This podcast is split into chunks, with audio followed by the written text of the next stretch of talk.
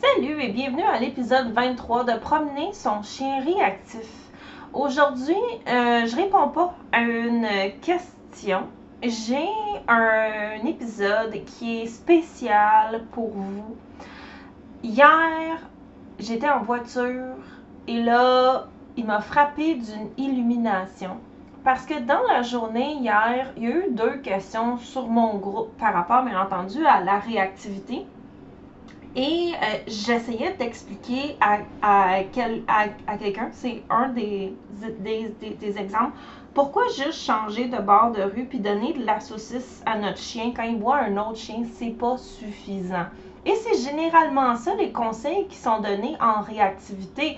Sauf que les gens qui essayent ça, et je l'ai fait moi aussi avant, ont pas de résultat. Fait qu'on finit par penser que ça marche pas, on est poche, notre chien n'est pas réparable, peu importe les pensées qui vont nous, nous passer par la tête.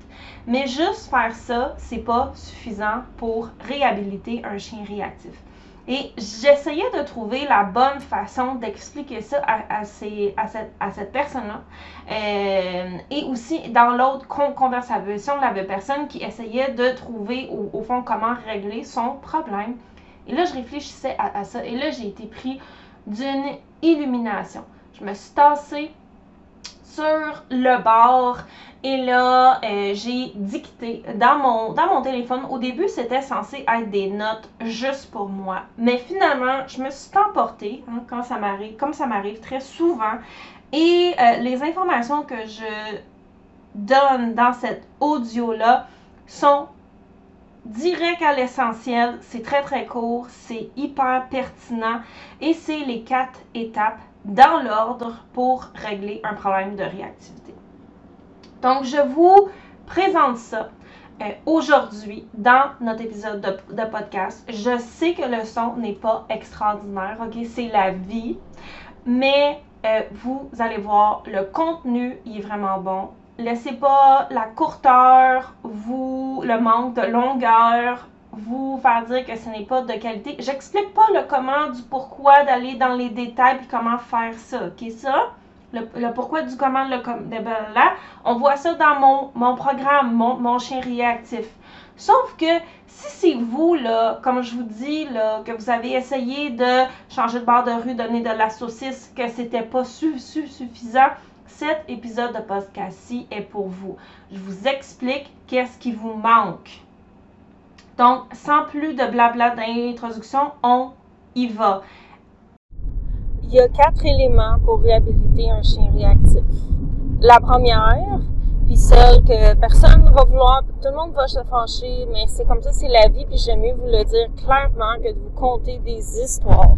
Ça va être de séparer les promenades où on veut que le chien dépense son énergie et les promenades où on va réhabiliter. Parce que sinon, le chien va juste continuer, continuer, continuer, continuer à réagir et pratiquer le comportement et ça va devenir un automatisme.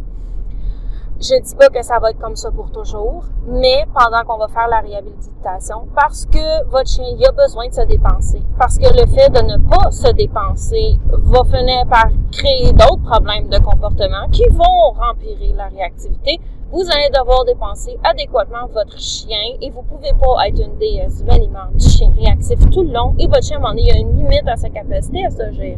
Fait qu'on va protéger tout ça, on va séparer. Ça, c'est l'élément numéro un.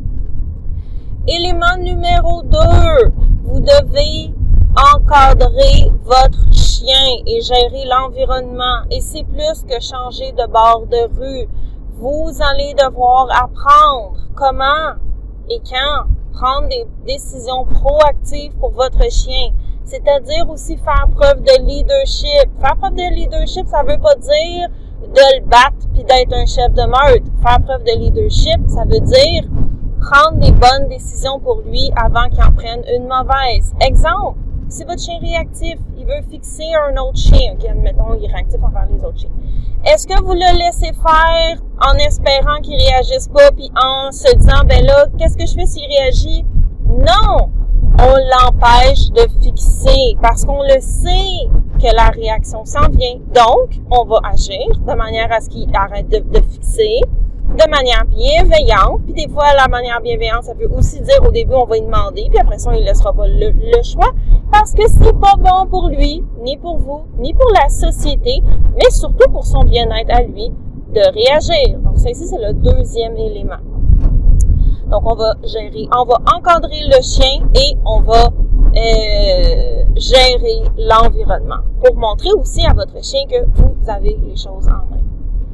Troisième élément, on va montrer au chien qu'est-ce qu'on veut qu'il fasse devant le déclencheur. C'est pour ça que juste donner des nananes au chien quand il voit le déclencheur, ce n'est pas, puis changer de bord de rue, ce n'est pas suffisant. Qu'est-ce que vous voulez qu'il fasse pour vous indiquer hey, genre, je me gère plus? Ou si vous avez un chien qui est pas dans des émotions négatives, donc vous avez un chien, par exemple, qui est frustré, un chien qui veut y aller, un chien qui euh, est peut-être ambivalent, il y a un mélange de négatif ou de positif. Si on est juste en protocole de changement d'émotion, ça ne fonctionnera pas. Si le chien a tellement pratiqué le comportement que c'est devenu un automatisme aussi, si on est juste en changement d'émotion, ça ne fonctionnera pas parce que de réagir à répétition, c'est devenu son habitude. Donc, on va montrer au chien qu'est-ce qu'on veut qu'il fasse.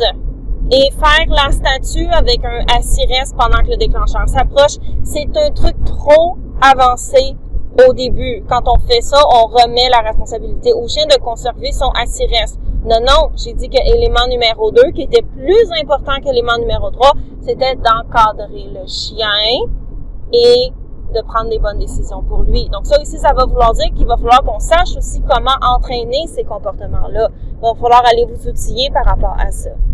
Et chose numéro 4, on va diminuer la charge du déclencheur. Si votre chien il est en colère, s'il est frustré, mais ça, ça c'est plus difficile, on va enlever la frustration, là.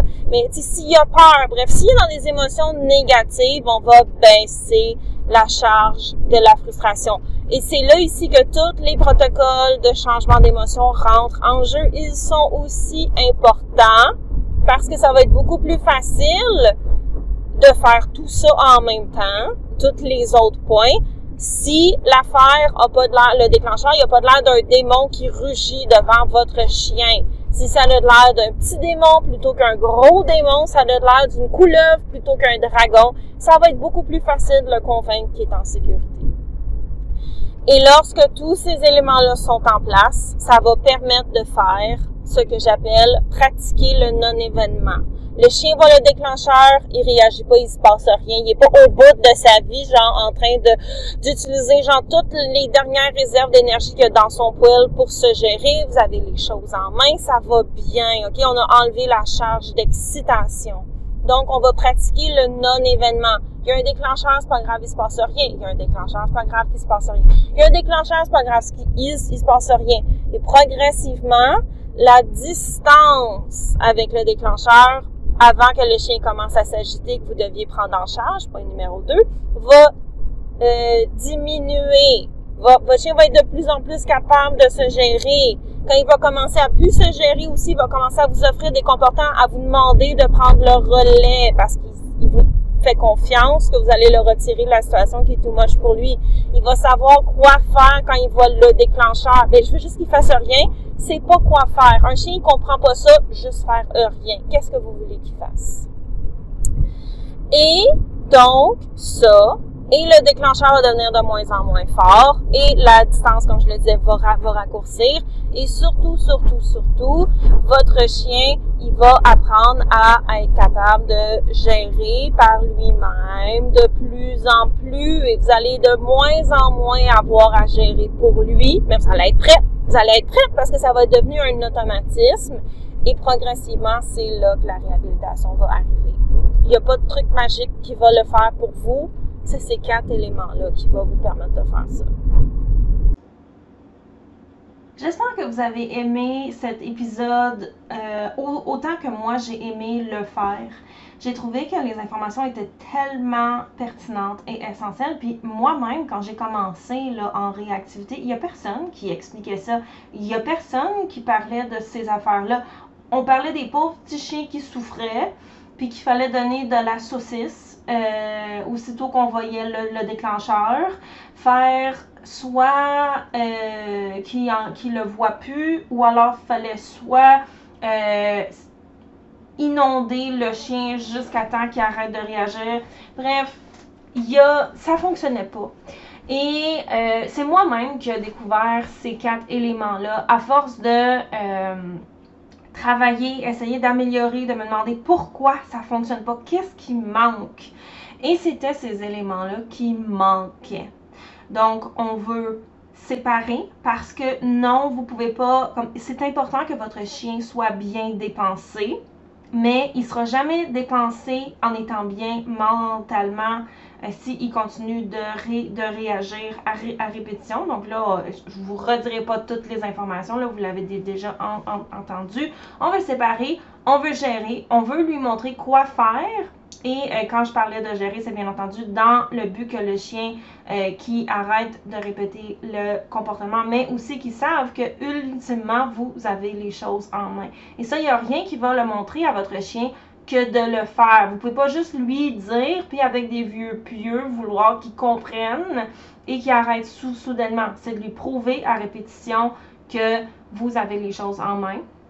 Donc, comme, j'avais dit, de lui montrer quoi faire lorsqu'il voit un, un déclencheur et bien entendu de travailler euh, pour diminuer la charge émotionnelle du déclencheur. Donc oui, on va donner de la saucisse, oui, on va changer de bord de rue quand c'est pertinent, oui, on va faire toutes ces choses-là, mais il y a plus que ça.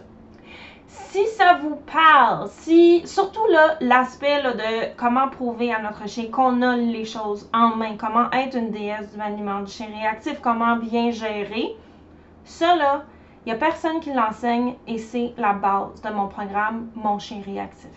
Donc, si ça vous parle, si je vous dis ça, vous êtes comme Eve, je veux que tu m'enseignes comment, inscrivez-vous au programme. Je vais vous aider avec mon chien, avec votre chien réactif.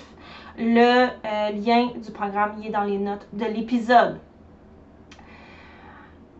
Et également, si vous voulez avoir un, là pas tous, un exercice de maniement qui va vous aider avec votre chien. Est-ce que ça va être applicable en tout temps, en tout lieu, puis ça va faire de la magie? Non, il n'y a rien qui fait de la magie en réactivité. Et les outils qu'on utilise sont situationnels. Ce qui veut dire que dans certains cas, on va les utiliser et dans d'autres, ça ne changera rien.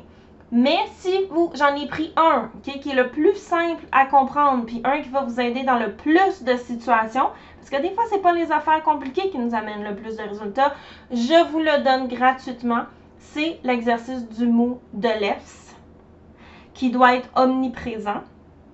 Et le lien pour s'inscrire à ce mini-cours-là sur la technique du mot de l'Est est dans les notes de l'épisode également allez vous inscrire à ce cours-là, que vous comptiez ou non vous inscrire au programme. Si oui, ça va vous faire une super introduction. Sinon, c'est pas grave, au moins vous avez ça. Même là, si votre chien n'est pas réactif, même si vous vous demandez s'il est réactif ou non, même si vous êtes. J'ai des éducateurs qui l'ont fait puis qui ont fait Wow, Eve, merci. OK? Donc, allez vous inscrire à ça. Ça va vraiment vous aider. Et bien entendu, si vous voulez plus, parce que là, il y, en a juste un là, dans le dans le mini-cours. Si vous voulez travailler avec moi, inscrivez-vous à Mon Chien Réactif. Je vous attends.